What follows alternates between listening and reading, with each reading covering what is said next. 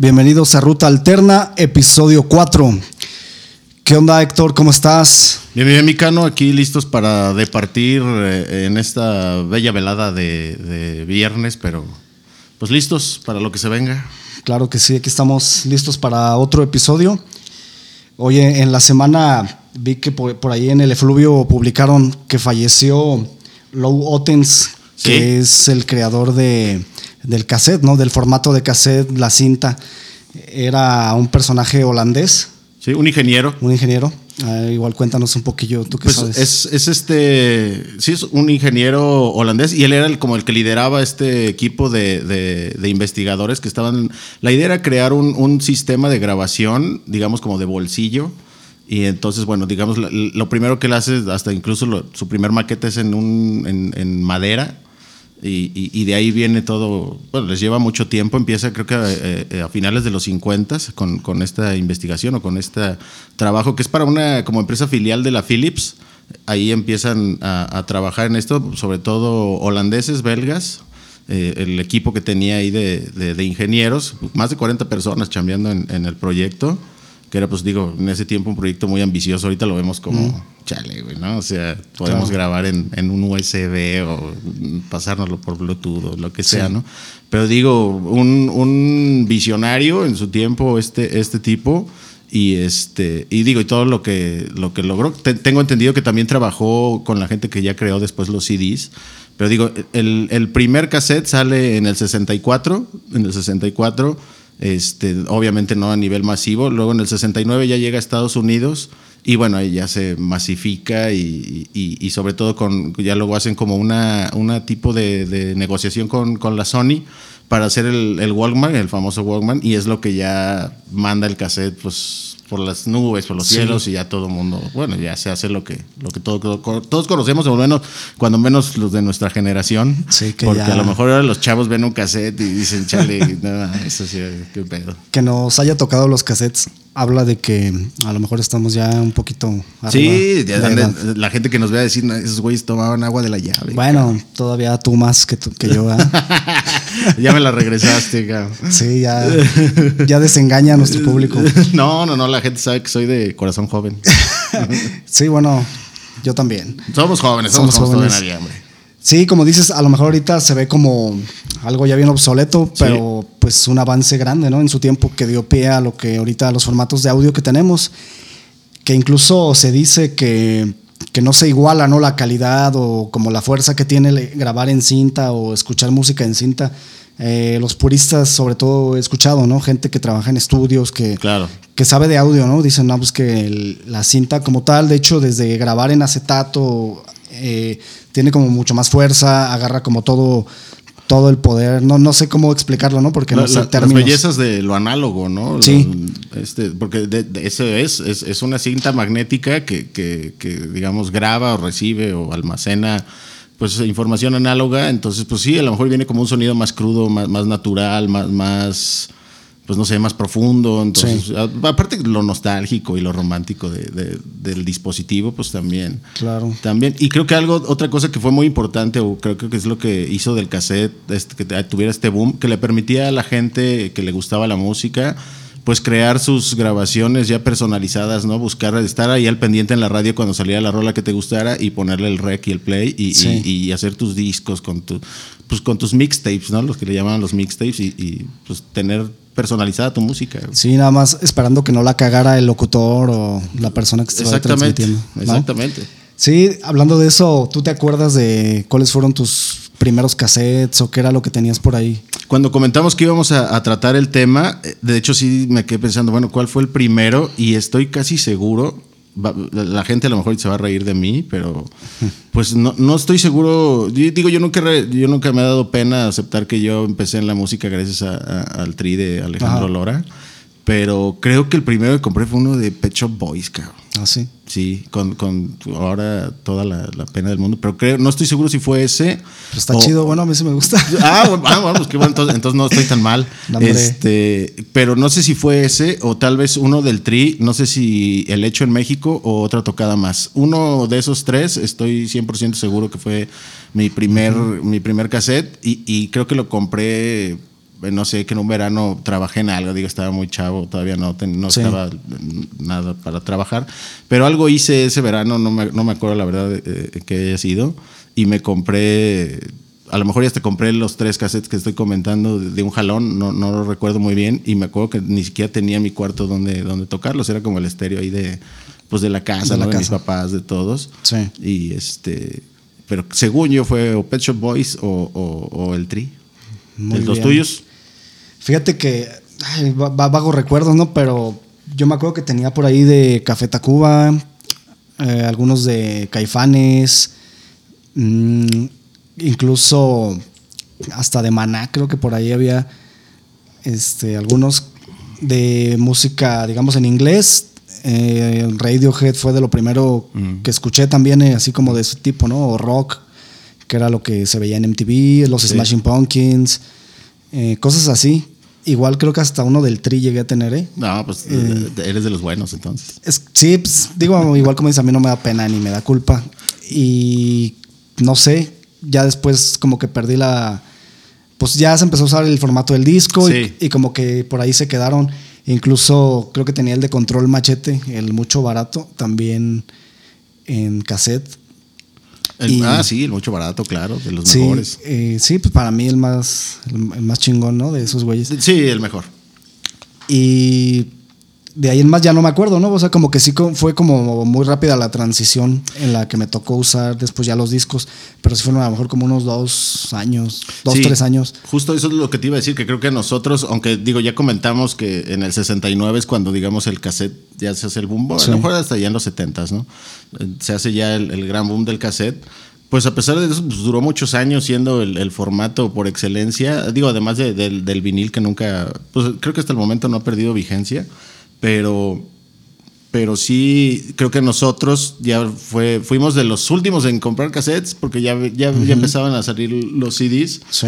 Y, y- pero apenas estaba viendo, tengo ahí un, un contacto en, en- en Facebook de un súper metalero de, de- de toda la vida, bueno, un súper rockero más bien, de, de aquí de- de- del municipio vecino de, Cortázar, el, el Oscar Putrefact, y que tiene una colección grandísima de, metal sobre todo, pero en cassettes, y de repente sube fotos, ¿no? De estoy escuchando, pues bandas así antiguísimas, no sé, los primeros eh, demos de Cenotap o, o cosas así.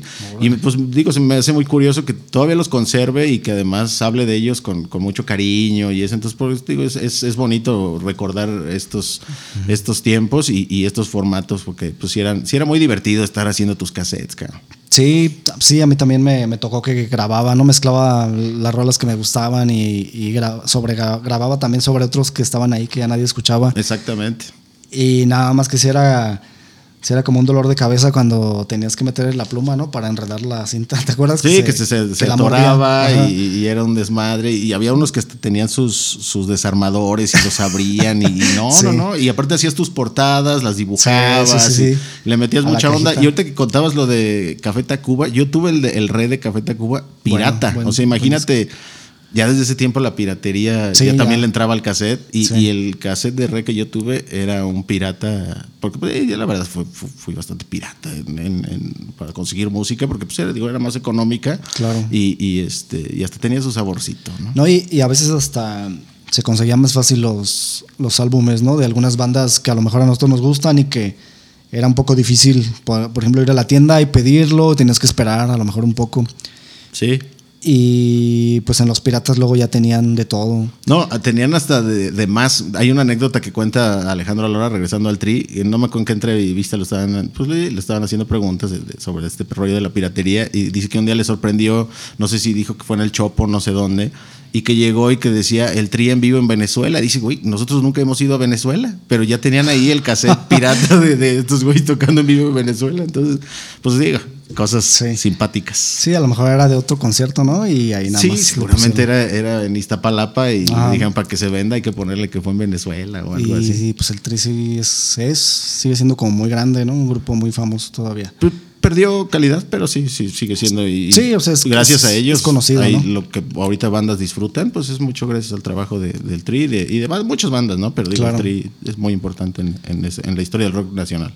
Sí, ya independientemente del gusto, que A lo mejor ya ahorita hay cosas nuevas que son distintas, ¿no? Pero de que ellos están ahí en la historia y nadie los va a quitar. Claro, y merecido, merecido. Merecido porque también tienen su estilo. Sí. El estilo de la voz de, de Alex Lora es inconfundible mucha gente lo odia por, su voz y, y, sí, no es la voz más bonita, ¿no? Desde luego que no, pero, pero tenía mucho estilo y sus letras al principio, los, primeros discos del Trill simplemente, otra tocada más, pues son, son discos para mí, pues me marcaron en, mi, pues cuando estaba chavo, ¿no?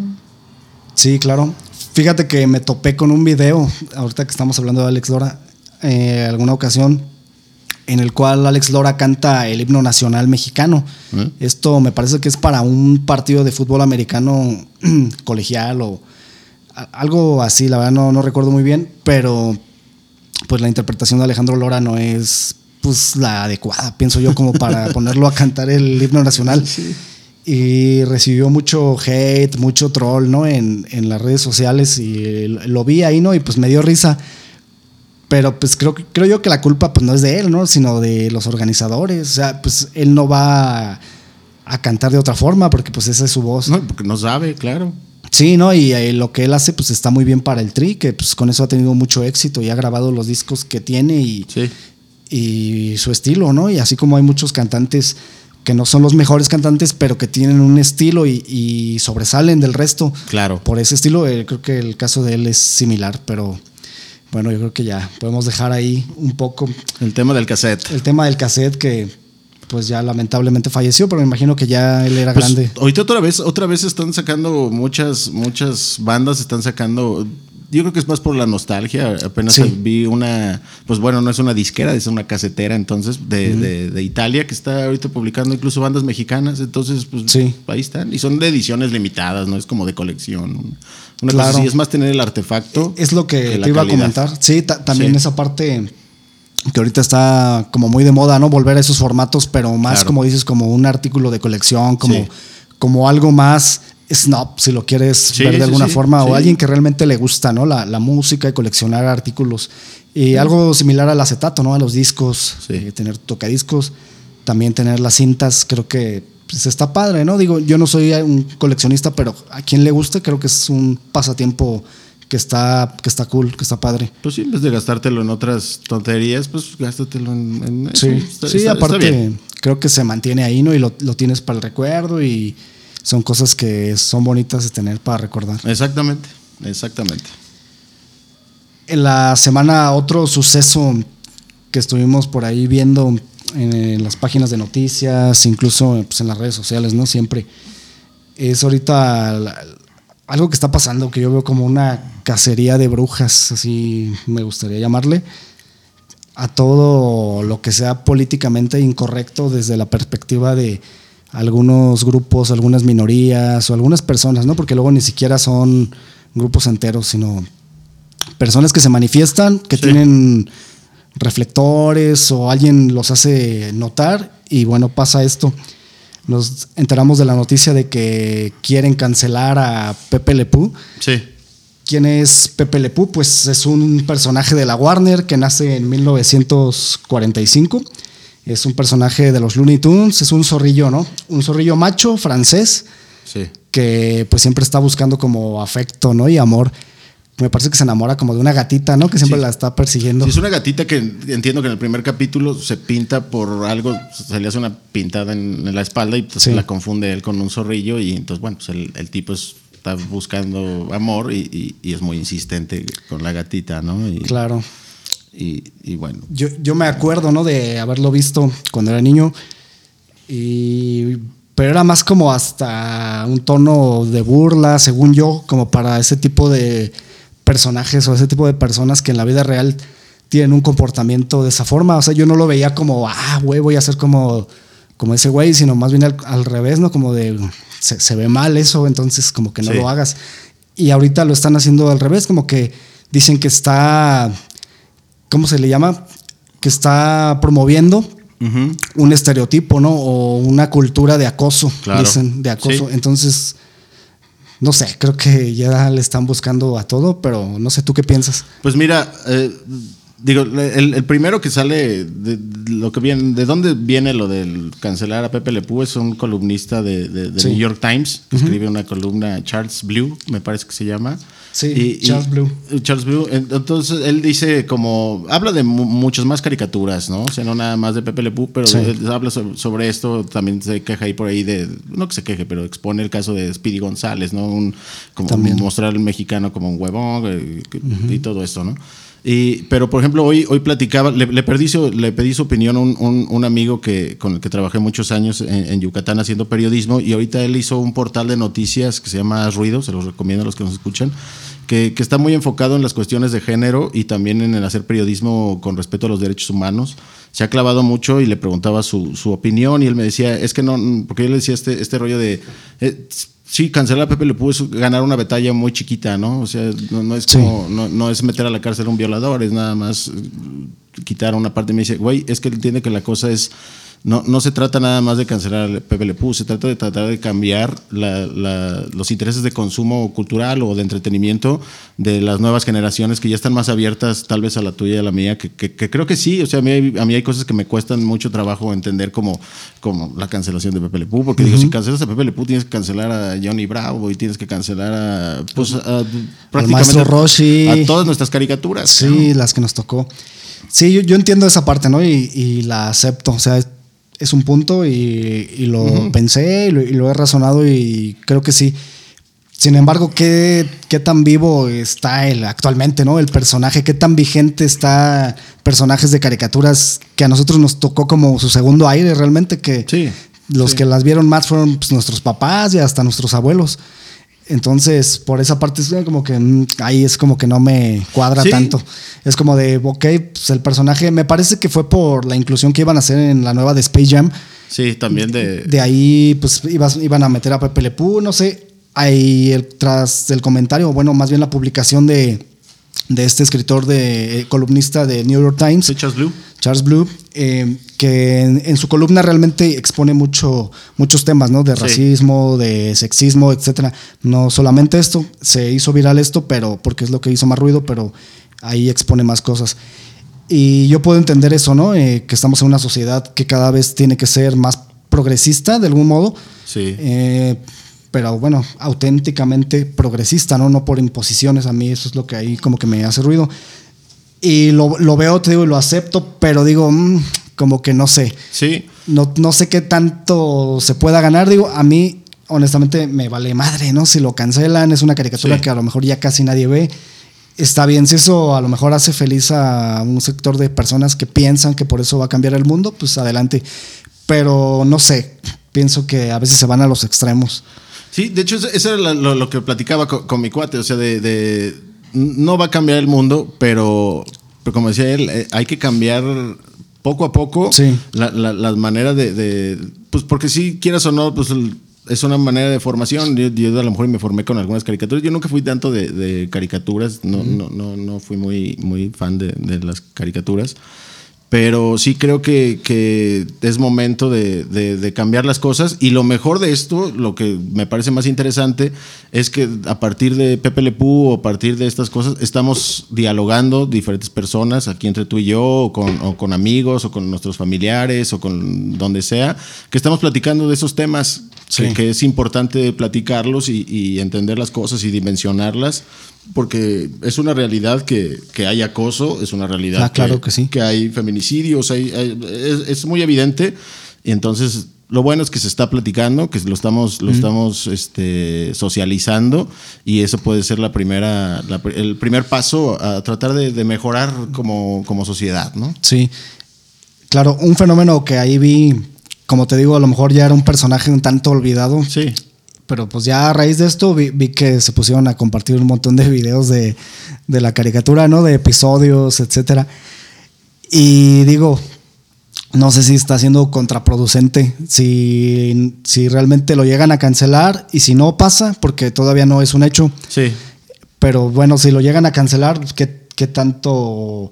Más bien, si no lo llegaran a cancelar, ¿qué tanto impacto tuvo eso? Si negativo o positivo, pero pues esperemos que sea para bien.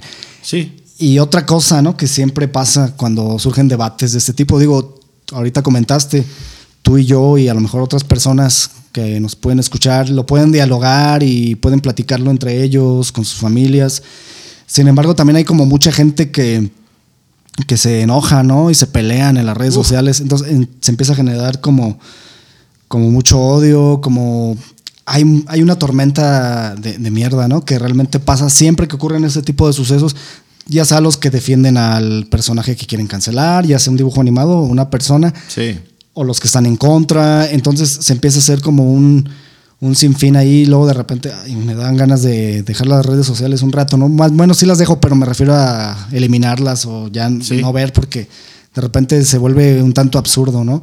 Creo que se le da mucha importancia en este caso, un tema que no es tan relevante. Y bueno, si lo quieres ver desde el punto de vista del hecho como tal, Sí. tal vez sí, en todo el fondo que tiene, sí hay una. Hay un punto de raciocinio y de análisis que es objetivo y es aceptable. Sí.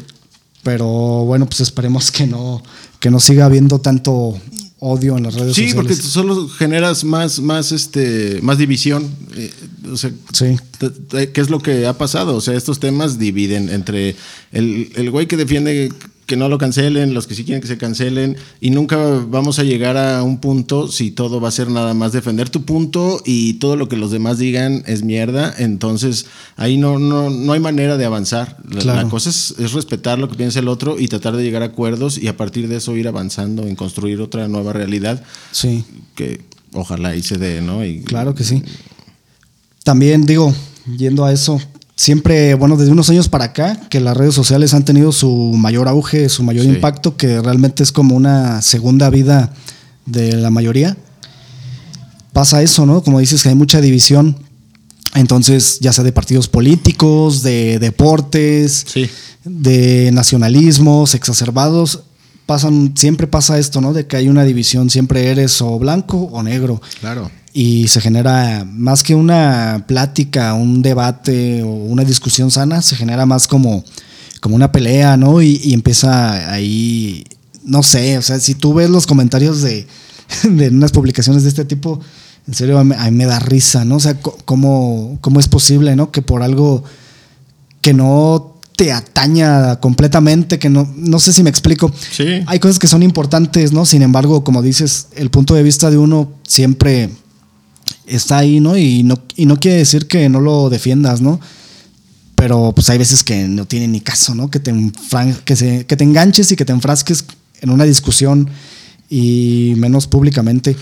Y, y menos en las redes, que son estás escribiendo y estás poniendo ahí cosas y, y de repente a lo mejor ya estás con un cuate o con un camarada con el que siempre te has llevado bien, Sí. pero en ese punto no coincides y, y eres capaz de, ah, no, lo voy a bloquear a este ojete porque, porque no piensa igual que tú y, coño, no vas a encontrar a pura gente que piensa igual que tú nunca. Si así No. fuera, coño, este mundo sería muy diferente y no, pues todos somos diferentes y hay que respetarnos y, saber llevar el, tren a gusto, güey. Pero sí pasa eso que dices.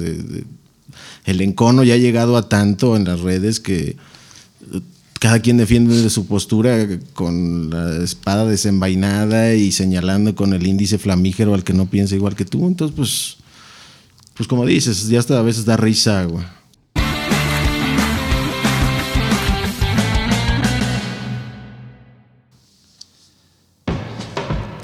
A propósito del Día de la Mujer que acaba de pasar, te pedí que me dieras una pequeña lista de algunas canciones de bandas femeninas que te influenciaron. Sí, estamos escuchando este She Has a Funny Car de, Jefferson Airplane, perdón. Y aunque no es una banda de, de puras mujeres, es este, bueno, es el primer, es el segundo disco de Jefferson Airplane con su segunda cantante que es Grace Slick.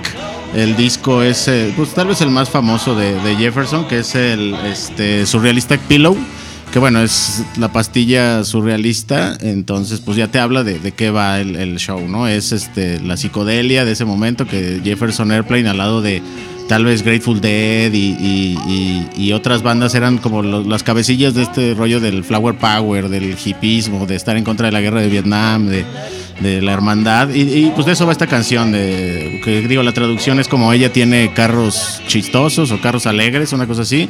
Y pues se refiere a, la psicodelia, al consumo de opiáceos y, todo lo que influyó en esa época que, aunque ya había, ya en ese tiempo, Janis Joplin ya estaba cantando con, de, ¿cómo se llama? The Big Brother and the Holding Company.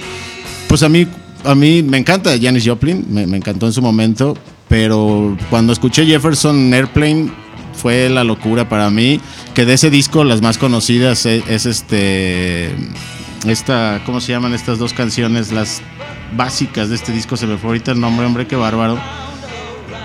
La de... Diga, ¿no te acuerdas tú de la mm, White Rabbit? Bueno, White Rabbit, eh, de la funda, la, rola que más me gusta a mí incluso de, Jefferson, que, es padrísima. Eh, decidí poner que esta que es con la que abre el disco, por eso, porque habla de, pues de una mujer, de una chica que es libre, tan libre que, tiene carros chistosos y estos carros se refieren al viaje, ¿no? Al, viaje. Y entonces para la época, pues ya era, ya era darle mucho, mucho su lugar a la mujer y, y, qué, qué, manera de expresar la libertad más grande que, una mujer independiente, que una mujer libre de hacer con su vida lo que quiera y con sus ideas, su cuerpo y, con toda esta situación. Entonces por eso decidí poner esta canción.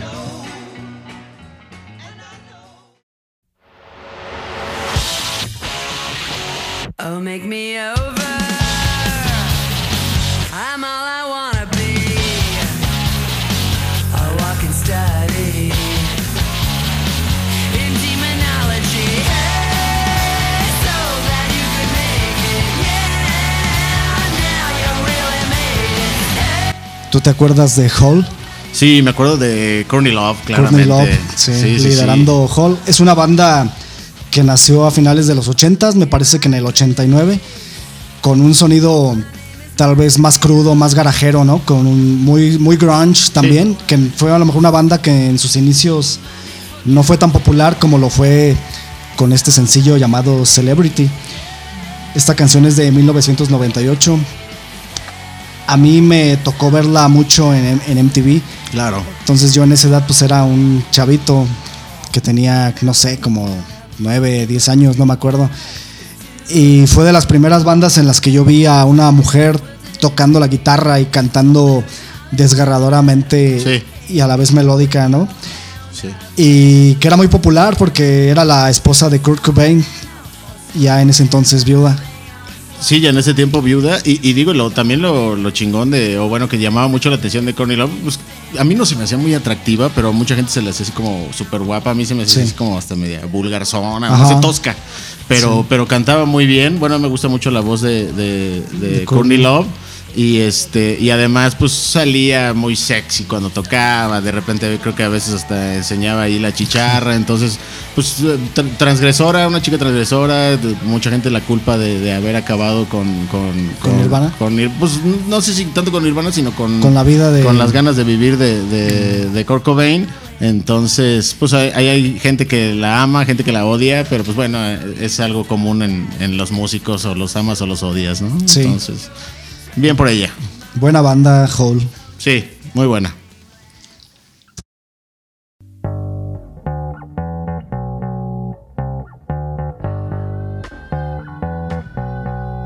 Eso que estamos escuchando son los Pixies, una banda de la que fui muy fan todavía, pero ya lo último no, no, no me gustó tanto. Y la canción que estamos escuchando es este Gigantic eh, con la voz ahí de Kim Deal. Eh, esta composición, bueno, la canción es compuesta por Kim Deal y, Frank Black de los Pixies. Eh, vienen en su segundo disco, en el Surfe Rosa. Y, digo ahorita que estamos hablando un poquillo ahí medio de feminismo, en los primeros dos discos, que es el, Common Pilgrim y, y Surfe Rosa, ella en los créditos aparece, firma como Mr. ¿Cómo se llama? Mr. John Murphy, que en ese tiempo era su esposo. Entonces era como un chiste feminista el, salir con el nombre de su esposo en, los créditos del disco. Y, bueno, la canción la puse porque tiene un tema muy, pues muy cagado. Este, está inspirada en una película que se llama The Crimes of the Heart, como los crímenes del corazón. Y, va la, la, historia de una señora blanca. Eh, caucásica, anglosajona, pues, este, madura, con una posición socioeconómica este, acomodada, pero se enamora de, de un afroamericano joven, viril, entonces, pues por eso la canción, pues se supone que a la hora que, que, ve todo aquello, pues dice gigántico, ¿no? Como gigante, un gran amor, un gran amor, y, bueno, es eh, algo hasta medio alburerón, noble sentido. Y entonces pues, estaba bien que en ese tiempo, aunque era, era una canción medianamente como hablando de temas feministas, pues se permitían cotorrear y, tomar las cosas como, con mucho sentido del humor y este, pues bueno, y aparte, la puse porque me encanta Kim Deal, que me encantan The Breeders y todas las bandas que hizo después, pero por eso la puse, ¿no? Por lo simpático de la historia de la canción, de, pues esta cosa del gigantismo entre las piernas. Buena rola. Sí, muy buena. Aparte todo el bajo va igual, ¿eh? Todo, nunca el bajo cambia, todo el bajo va igual, entonces ah, pues tú que eres bajista pues te debe dar hueva, pero bueno. No, no. A veces en el minimalismo está lo más chingón. claro, sí, sí, sí.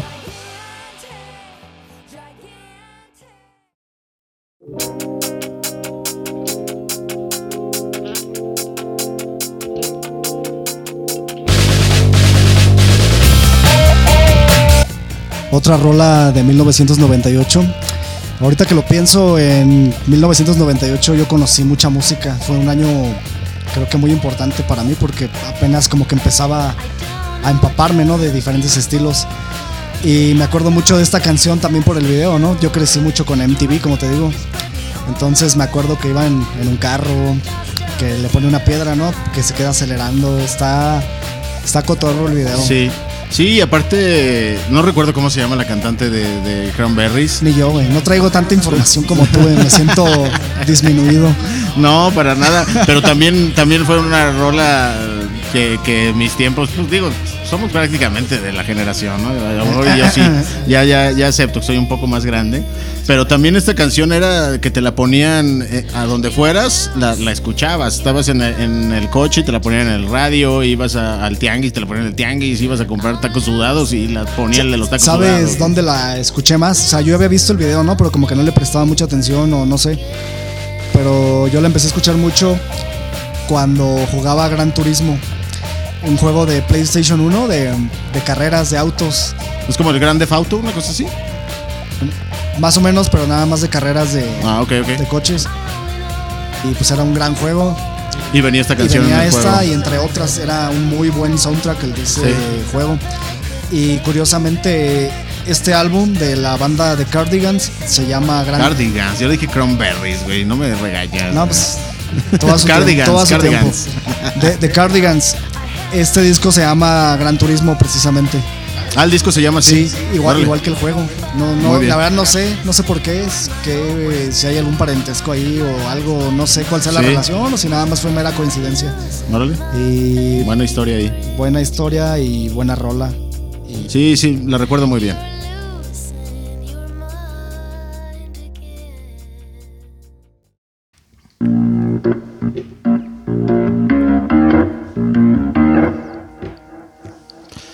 Bueno, eso que está sonando es eh, una canción que se llama The eh, History Repeating, también del año 98, este año del que estamos platicando ahorita, que, qué chido que coincidimos con un año, un año bueno.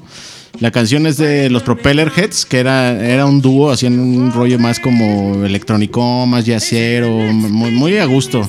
Y en esta, en esta canción invita a una cantante galesa, Shirley Bassey, que ella empieza su carrera en el 53, güey. O sea, ella ya, ya era, ya, ya estaba grande cuando, cuando este, la invitan a cantar, que es muy famosa porque hace muchas participaciones en las películas de James Bond, en, en las viejitas obviamente.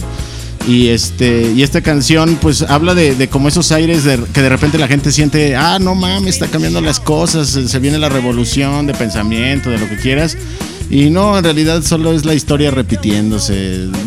cuántas revoluciones no ha habido desde la Revolución Francesa y tantas cosas. Y, es la historia repitiéndose. Y esta canción me gusta mucho porque pues siempre me pone de buenas. Yo no soy tanto de, de escuchar estos tipos de ritmos Pero esta canción, desde que salió, también de MTV, el video es buenísimo, que es como un como una especie de, show sobre jazz. Y pues sale esta chica vestida con su vestido brillante. De noche, ¿no? De noche. Y el video padrísimo, la rola muy buena. Y esta es excelente pues, para disfrutar. La neta, esta es una canción para, pasarla bien, güey. Sí, también muy buena rola y también la recuerdo por ahí haberla visto en, en MTV. Somos hijos de MTV, cabrón. Sí, cuando MTV ponía música, ¿no? Cuando todavía ponía música.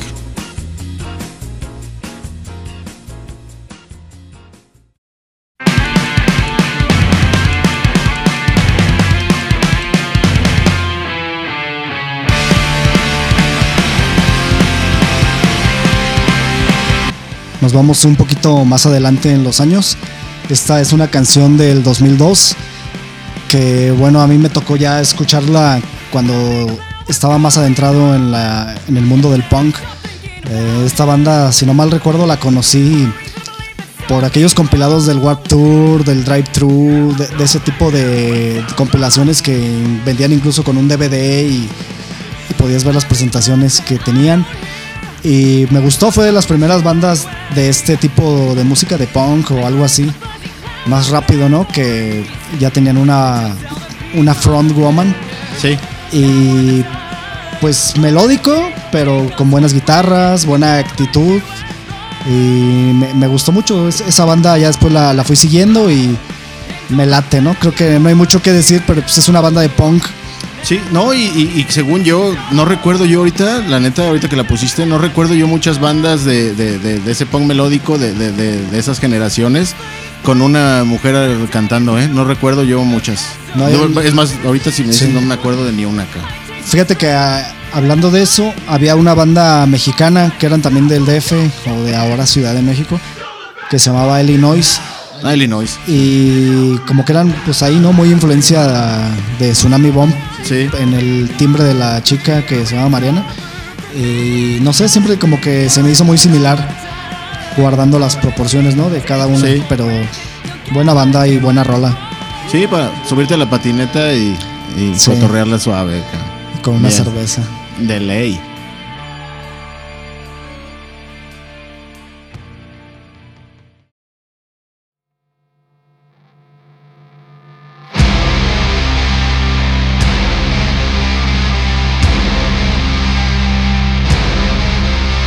Eso que suena es la banda Convent de Copenhague, Dinamarca. Ahorita se llama ahí a, esta ciudad como la meca, bueno, Dinamarca en general, la meca del Dead Doom. Esta ya es una canción un poquito más pesada de lo que hemos estado poniendo. Es, es Dead Doom, que, es tiene las bases del death metal, pero con la lentitud y los riffs pesados del doom. Esta sí es una banda conformada por puras mujeres. La canción se llama Puritan Masochism, o sea, como masoquismo puritano. Y bueno, el puritanismo es una, es una, digamos, como una ala de, la iglesia anglicana, pero más, más fundamentalista, más, más radical en su manera de pensar. Eh, viene de, Calvino y toda, toda esta teoría de, las religiones y era pues lo que no les gustaba digamos a estos a, esta área del protestantismo perdón este no les gustaba la influencia de la iglesia católica dentro de, su religión. Sentían que tenía de la iglesia romana sobre todo. Entonces primero se sintieron perseguidos y, y de hecho pues en esa persecución son los que salen de este famoso barco el Mayflower que es el que llega a poblar Estados Unidos los primeros este eh, pobladores que no eran eh, del continente americano, que llegan allí escapando de, esta persecución de la iglesia anglicana. Entonces, bueno, pues para los que no saben, pues ese es el origen, el origen de los padres fundadores de, Estados Unidos. Pues eran, eran fundamentalistas, ahorita que ellos están tan en contra de los fundamentalistas, pues el origen también de ellos viene de eso, o sea, eran fundamentalistas este, recalcitrantes, ultraconservadores, entonces pues bueno, esta, esta canción habla sobre eso, sobre pues dejar caer todas estas ideas radicales de, la fe llevada hacia el absurdo, que la fe a final de cuentas está bien, ¿no? Pero digo, es una, y aparte una banda de chicas cantando sobre estos temas y con ese poder, porque es, una canción bien, bien dura, bien, bien con, mucho, mucha proteína, pues. Sí, Sí, de hecho, bueno, no la conocía, buena recomendación y me gusta mucho la voz. Y pues, es, es lenta, ¿no? Como es el Doom y todo ese tipo de géneros. Y creo que eso le da. Con los, con los guturales de, sí, de- los del guturales. Sí, como que. Si no me dices, la neta no me doy cuenta de que es una que son chicas. La- todas son puras mujeres, son puras chicas. Sí. Y entonces, pues bueno, lo quisimos mostrar eh, con, esta, con este rollo de- de- del 8M y de la cosa feminista, pues que hay mujeres haciendo música bien pesada, con muchos huevos. Entonces, pues, pues que la disfruten porque es una, es una buena balada.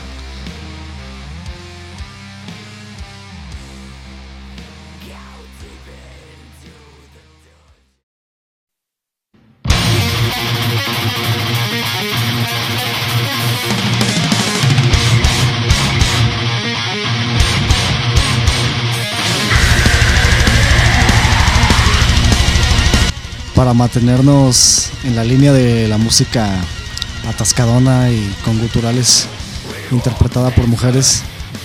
Eh, aquí tenemos a Ark Enemy con Angela Gauso, que todavía era la frontwoman de, de esta banda de death metal melódico, podríamos decir.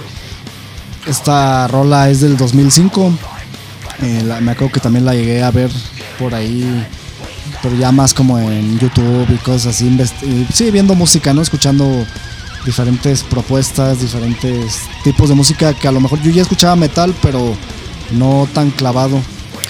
Y me latió mucho, ¿no? De entrada a ver que era una chava y que podía hacer ese tipo de voz. A lo mejor no era nuevo, ¿no? Ya se venía haciendo, pero digamos que lo llevó más al mainstream Sí. por así decirlo, porque es una banda que se hizo un poco más conocida, más Sí. comercial, pero que tiene mucha galleta, ¿no? Mucho punch. Sí, Ark Enemy, ves los grandes festivales de metal a nivel mundial y por Sí. lo general están ahí y por lo general de headliners. Sí. ¿no? Y, y- y no sé si es, sigue la misma vocalista, no, ¿verdad? No, ya está otra chica, pero me parece que Angela sigue en la banda, pero como manager o algo así, pero sigue Sigue trabajando con ellos. involucrada y de hecho ella fue la que eligió a la nueva vocalista.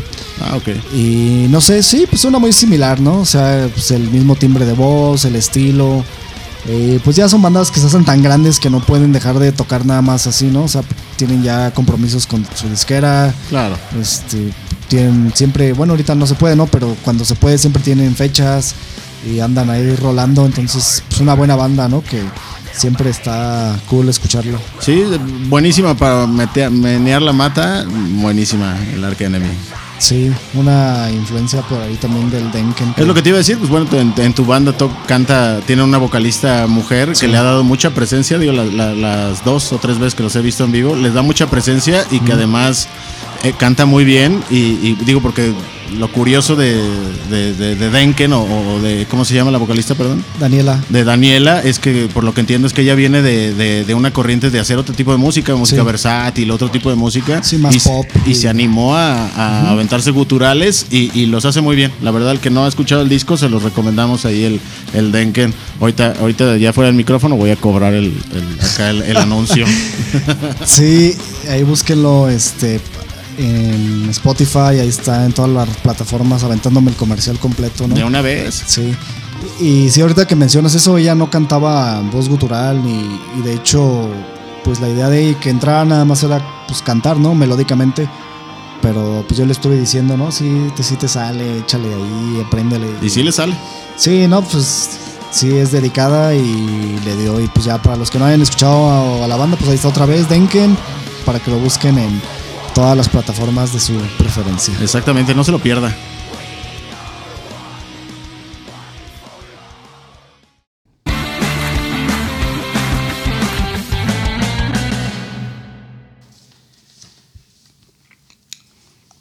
Ahora en estos días, en- no sé si fue hace ya como una semana, vi por ahí en las páginas de deportes que estaban difundiendo mucho la noticia sobre el regreso de Zlatan Ibrahimovic a la selección sueca.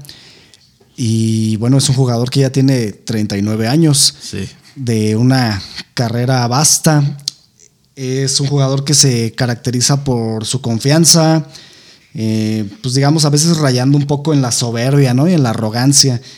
También, pues, obviamente, sus cualidades futbolísticas, como es el, la técnica, el, el remate, la fuerza que creo que combina por ahí las artes marciales, ¿no? Tiene, sí. tiene como preparación de, de, ese tipo de artes marciales, no sé si de karate o de algún tipo de, de, arte marcial de este estilo, pero sí luego hace unos remates, ¿no? Como caratazos prácticamente. Y al ver esa noticia dices, pues es un jugador, ¿no? Que ya tiene 39 años, que ha jugado también en varios equipos, para mencionar pues los mencionamos todos, ¿no? Sí. Ha jugado en Malmo, que es un equipo de Suecia, que ahí fue donde empezó. Luego se fue a Ajax de Holanda, posteriormente a Juventus, luego a Inter, luego estuvo en Barcelona, después regresó a, a Milán, pero ahora con el AC Milan. Sí. Después, lo que parecía ya como el final de su carrera, al Paris Saint Germain, este equipo que hace que hace equipo, vaya, eh, a base de billetazos. y después se fue al glorioso Manchester United, al mejor equipo del mundo. Ah, caray, las chivas, ¿dónde quedan, cabrón? Ah, bueno, sí, también. Oye. Y, y, ya algo que pareciera como ahora sí ya la de, el decline, el declive, perdón, de su carrera era pues, el LA Galaxy, ¿no? La liga de Estados Unidos donde hizo lo que quiso. Sí. Prácticamente se burlaba de sus rivales hacía goles como él quería, realmente un crack y estando ahí era como jugar con niños de preescolar. Sí. Y yo he visto, ¿no? El mote que le dan a Slatan como el mercenario, ¿no? Por todo este arsenal de equipos en los que ha militado y, y en todos ha hecho un trabajo muy bien y siempre eh, haciendo o teniendo conversaciones de sí mismo, ¿no? Muy elogiándose a sí mismo, diciendo que él es el mejor, pero algo importante es que él hace coincidir sus palabras dentro del terreno de juego. Claro. Algo que no, tampoco no muchos hacen, ¿no? Entonces, sí. decir las cosas que dice con tantos huevos, pues creo que le da mayor realce a su trabajo, mayor impacto. Sí, y ahora que comentas, creo que desde el 2016, creo que en una Eurocopa es la última vez que se, que, que digamos que, que va a una convocatoria con la selección sueca. Y, y, ahora la verdad es que no sé por qué quiere regresar, supongo que porque todavía tiene con qué, porque como dices, después sí. del, eh, de Galaxy, pues otra vez se fue a, Italia, a, sí. a, Milan, y, y, y, la sigue rompiendo con 39 años de edad. O sea, yo con 39, todavía no tengo los 39, estoy a, un pasito. Hay veces que me cuesta un huevo levantarme y este tipo se levanta a entrenar y, juega a un nivel, al mismo nivel que un chavo sí. de, de 23, de 22 años. Y como dices, a mí lo que me encanta de Slatan, obviamente sí sus machincuepas y sus piruetas en la cancha, este, pero también su, su, forma de ser, a lo mejor sí como dices, a algunos le parece soberbio. Recuerdo yo apenas hace poquito cuando ya estaba lo de la pandemia, que creo que a él le dio, uh -huh. y, y, y, salía en una entrevista diciendo, bueno, a mí me dio, pero yo soy Slatan, ustedes sí cuídense, ¿no? O sea, a mí esto sí. a lo mejor no me hace nada, pero para todos ustedes sí, sí échenle ganas y cuídense porque pues aquí el chingón soy yo, ¿no? Entonces a mí, a mí me cae muy bien Slatan y me gusta que a veces juegue hasta medio sucio y, y me late y aparte siento que, que en la cancha debe de ser un líder. Sí. Tú como jugando con él te debes de sentir confiado en que si se la pasas a ese tipo, a lo mejor hasta se la pasas mal, algo va a ser y, y te va a sacar la, las, las, papas del fuego, ¿no? Como claro. dicen. Güey. Sí, fíjate, no hace mucho, hace unas semanas se jugó el el clásico de Italia, que es entre Inter de Milán y el AC Milan, que prácticamente pues juegan en la misma ciudad y en el mismo estadio, que el sí. estadio es, me parece, del gobierno, ni siquiera es de ellos, ¿no? Y bueno, estos clásicos se ponen muy intensos siempre. Sí. Y Italia es un país donde se vive el fútbol de una manera muy intensa, muy similar a Argentina. Sí. Entonces, las barras, ahorita pues no, no hay público, ¿no? Pero igual en el campo en el campo se pone muy intenso, los jugadores van por todo, pelean, saben lo que significa el enfrentamiento de estas dos camisetas. Y por ahí tuvo un altercado, un problemilla con Romero Lukaku, que es este jugador afroamericano, eh, o más bien africano, ¿no? Africano. Más bien africano. Sí. Este corpulento también, de mucha garra, que también jugó en Manchester, los dos jugaron en Manchester.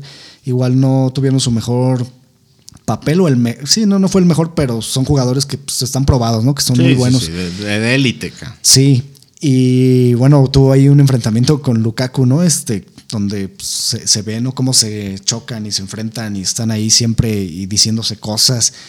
Y ya posterior al juego, eh, le, preguntan a Slatan, ¿no? ¿Qué, ¿Qué, pasó? Y sobre algunos comentarios que se hicieron. Y él dice algo que se me hace muy, muy chido, ¿no? Muy chingón. Eh, de que, no, pues, lo que pasa en la cancha se queda en la cancha y, y, yo si lo veo, pues yo lo puedo saludar y sin ningún problema. Y creo que hasta también eso es de caballeros, ¿no? Porque, de profesionales. De profesionales. Porque también hay jugadores, ¿no? Que de repente se enganchan y, ya partido tras partido tienen pique y ya lo llevan a un plano más personal, que pues eso también ya no es tan sano, ni para el mismo jugador, pues, porque ni juegas a gusto. Sí, que digo, en el fútbol siempre es bueno que haya pique, que haya ah, que haya carácter, porque claro. eso te hace jugar mejor y te hace darlo todo. Pero como dices, se queda en la cancha y cuando se acaba el partido te das la mano y a lo mejor hasta le pides una disculpa si en esa te llegué medio duro o algo, pero, pero a mí en, ese aspecto me parece que es un, futbolista como genio, güey, que sabe, sabe sacar de quicio al defensa, sabe picarle por dónde. Entonces, pues creo que el regreso, que creo que va a regresar para dos partidos así medios, como aquí en México le llamamos medios moleros, moleros. porque creo que uno es contra Serbia y el otro contra. Mm, pero si son de eliminatoria, tengo entendido, ¿no? O sea, si son oficiales. Bueno, pues es como cuando México jugaba contra Trinidad y Tobago, pues ibas y le clavabas 11, 12, ¿no? Hasta Sague era un era el goleadorazo. ¿no? Contra Martinica, ¿no? que le metió como ocho goles o una cosa así. Que prácticamente todo el equipo, nada más uno era profesional, los demás que un carpintero, un jalatero. Entonces, pero digo, sí. Hasta eso en Europa ha crecido mucho el, nivel de fútbol y equipos de Serbia y de esos países ya, ya tienen un nivel ya importante que sí te, sí te pueden llegar a, complicar un juego. Sí. Pero teniendo Slatan ahí, creo que va a ser más sencillo para Suecia pues poder, poder sacar adelante la, eliminatoria. ¿no? Y, no sé si vaya a llegar al Mundial, no sé si tenga, tenga esa ilusión. Yo creo que si, si pasan, el Suecia le debería dar la oportunidad de Tal vez que no juegue como titular, y, pero que vaya al mundial, ¿no? Porque pues, un mundial con Slatan le da, le da colorcito. Sí, aparte lo que significa más allá del campo, ¿no? Eh, tener a un líder en el vestuario que incentive y motive a los jugadores, a lo mejor que sí, más jóvenes que él, y que les dé consejos, ¿no? De su experiencia como jugador. Y ahorita hablamos del aspecto, bueno, estamos hablando de eso, de su edad, que pues a lo mejor ya es un jugador que pues no puede a lo mejor jugar los 90 minutos, a lo mejor sí, ¿no? Pero en un nivel top, a lo mejor no. Pero aún así muestra rasgos de un profesional. Sí. Que pues se ve, ¿no? Que a lo mejor se alimenta bien, entrena bien, duerme bien. Todo ese entrenamiento invisible, ¿no? Que le llaman o esa parte que tiene, debe de tener el futbolista que, que no, que va más allá de, estar corriendo en, el, pasto, ¿no? En el pasto o haciendo ejercicio, que es, más como también de concentrarse, de tener la cabeza bien limpia. Entonces, ese tipo de aspectos, ¿no? Que te dan esa fortaleza extra que a lo mejor no sé si sea verdad pero yo recuerdo que con amigos que nos gusta el fútbol también comentábamos a, veces que hablamos de, Slatan, ¿no? Porque pues por lo general cuando hablas de fútbol va a llegar el momento que vas a tener que hablar de Slatan. Sí. Y, decían ellos, la verdad es que no es algo que yo, yo haya confirmado, que lo haya buscado, pero decían que, que, hay, que lo han estado como hasta haciendo estudios a sus huesos, a su físico porque está entero, cabrón. O sea, tiene a 39 años y seguir jugando al nivel de la liga italiana que a mucha gente no le gusta esto del catenacho y encerrarte y partidos de 1-0 y eso, bueno, el fútbol tiene, cada quien juega como lo, puede jugar y a mí Italia... Sí, no, y la exigencia pues, es muy grande. Exactamente, es, nivel top, es, es lo más, lo más la exigencia más alta en el fútbol sí, son esas ligas. Como dices, ¿no? Los defensores de la de defensa italiana es muy es muy laureada, ¿no? En todo el mundo de que es difícil meter goles y, se ha visto, ¿no? hay delanteros que que en ligas como la Liga Premier, que también es dura, pero pues meten siempre promedio de dos, tres goles por partido y llegan a la italiana y ya no, o sea, ya se les cuesta un poquito más de trabajo. es, diferente, es diferente la estrategia, pues. Sí, claro. Ahorita que platicábamos acerca del profesionalismo y toda esta parte de la claridad mental que debe de tener un jugador, ¿no? Como ser perseverante, ser un atleta, ¿no? En toda la extensión de la palabra me acordé de un libro que, he leído, ¿no? Y volví a retomar en estos días. Eh, es un libro de Alex Ferguson, el ex Sir Alex, Sir Alex Ferguson, el ex entrenador del Manchester United, que estuvo como entrenador, militando por 26 años. Una vida, acá. Toda una vida y muchos títulos y muchas experiencias vividas. Y en este libro se hablan muchas cosas de lo que él vivió, eh, sobre los jugadores a los que él entrenó, cuál es, sobre todo lo que me, me, gusta, pues es como su filosofía de trabajo, ¿no? De liderazgo, de, de, cómo delegar, toda la filosofía que involucra esta parte de la disciplina que para él es muy importante. Este libro se basa en una clase o en una, digamos, conferencia que él dio en Harvard para alumnos de administración, administración de empresas, de, es, una maestría de administración de empresas, tengo entendido. Ahí en Harvard lo, llevó otra persona que es un periodista también británico, pero que vive en Estados Unidos, que también ha hecho ahí unas cosas con Apple y etcétera.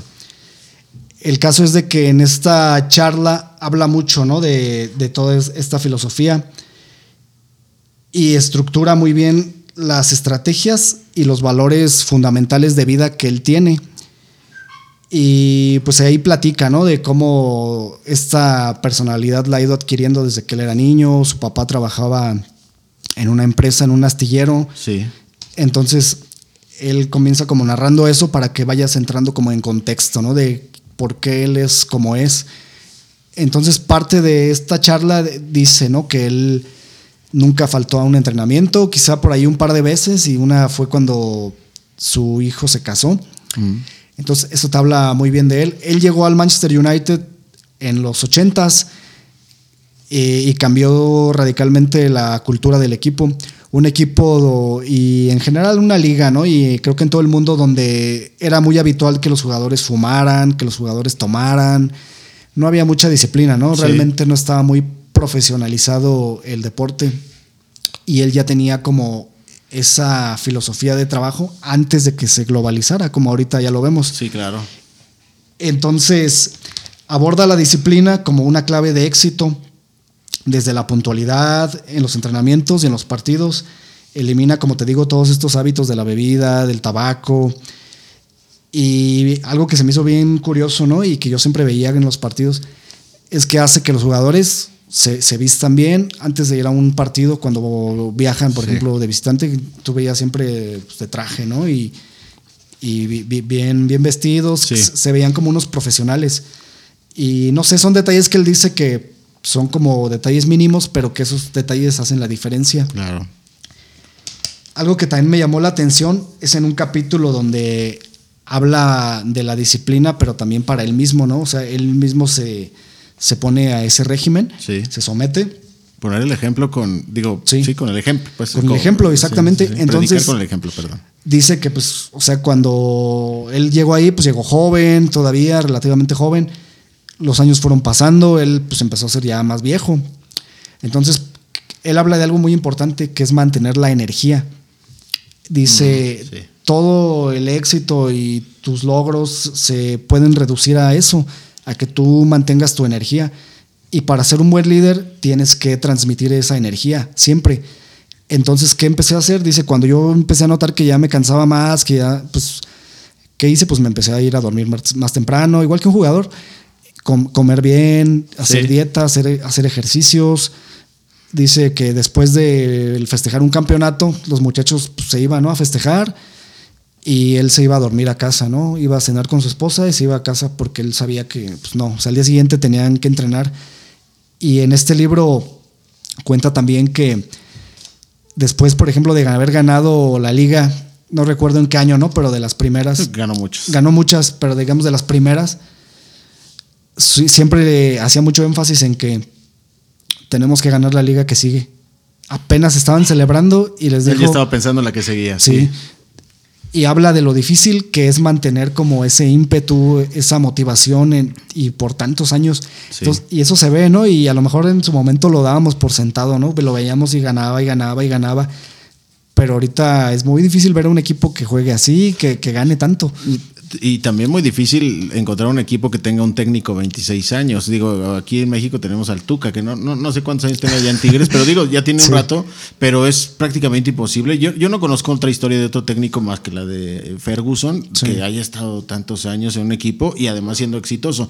Porque digo, cuando, cuando llega Ferguson a, al Manchester, eh, el, el, papá de los pollitos en ese tiempo era el Liverpool, ¿no? O sea, era, era el que ganaba todo, pero empezó a dar pelea, empezó a dar pelea y de repente empezó a ganar todo. Y, Manchester lo superó totalmente. Y, yo creo que por mucho, lo, digo, ya ahorita es, yo creo que es más exitoso el Liverpool, digo, el Manchester que el Liverpool. Sí. Y, y ahorita esa, esa anécdota que cuentas de, de que pues buscaba que hasta sus jugadores se vistieran bien. No sé si conozcas esta, no sé si venga en el libro, de, de, una temporada que van a, no sé, a recibir como el premio y pues van todos trajeados y llega Eric Cantona, que con esa personalidad, Eric Cantona también de mis jugadores favoritos por todas Similar a Zlatan, ¿no? Claro, y también pues, antifascista, y bueno, todos conocemos esa historia de, la patada, de, la patada ¿no? La, que la, contamos, y te arrepientes, ¿no? Hombre, fue el día, a mí patear un fascista es, sinónimo de alegría. Y que llegó a un evento y pues que llegó creo que de un traje blanco y con los zapatos rojos y pues acá excéntrico como era como era Cantona. Con una chamarra como decía, con un indio en la espalda. Ándale. Y, y, pues que todos los demás jugadores dijeron, no, oye, pues que pedo con este güey, no, pues si ya sabe que, que, al señor Ferguson le hay que venir bien. Y que fueron y, pues que alguien, no sé qué jugador fue el que se le acerca a Ferguson y le dice, oye, pues es que no nos parece que, que, Cantona venga así, pues usted siempre nos dijo, bueno, cuando ustedes den el torneo que dio Cantona el, el torneo pasado, pueden venir como, ustedes quieran. Entonces, digo, era, también un, tipo que permitía libertades a sus jugadores, pero sí con, con un liderazgo fuera de serie, porque con 26 años, eh, ni siquiera es súper difícil que alguien los consiga en una empresa común y corriente, ¿no? Que no tenga que ver con el deporte. Y en el fútbol es todavía más difícil. Eh, digo, sobre todo nosotros que estamos acostumbrados al fútbol mexicano, que pierdes tres y ya te quieren correr. Tres partidos, ¿no? Ajá, aquí no aguantamos candela. Pero 26 años, loco, es una vida. Y, los primeros tres años no fueron exitosos. De hecho, pues el equipo apenas como que empezaba a construirse. Sí. No ganó ligas. Por ahí todo empezó con una FA Cup, me parece que, que gana. Y ya después de ahí todo fue, como dirían los españoles, viento en popa. Sí. Y ya este, pues empezó a ganar, a ganar, a tener un estilo de juego. Empezó a fichar muchos jugadores jóvenes, que la filosofía del equipo realmente con él fue así. No contrataban estrellas, contrataban porque tenían buenos visores en otros países y contrataban muchos jugadores extranjeros que no eran inclusive europeos. El, caso de Cantona, que, cuando llega no, era, y, que no era una estrella, todavía no, no, y pues ves un tipo que ¿Cuánto medía Cantona? ¿Unos dos metros? No, sé, a lo mejor un poco menos, pero, pero era espectacular su forma de jugar, su golpeo, su drible. Su drible. Sí, era, era elegante y efectivo. Entonces, se me, me, figura un poco a Zidane. No sé si estoy diciendo pendejadas. Más o menos, yo creo que en, el estilo y en, actitud como Slatan, ¿no? Sí. Que hay una anécdota también ahí de unas declaraciones que hizo Slatan cuando jugaba en Manchester, que dijo, soy el nuevo rey, porque ya ves que a Cantona le decían The King, el rey. Sí, claro. Y dijo, soy el nuevo rey, ¿no? Y así, algo así. Y pues le contestó en Twitter Cantona así de que yo soy el rey y le puso, bueno, entonces yo seré el dios de Manchester.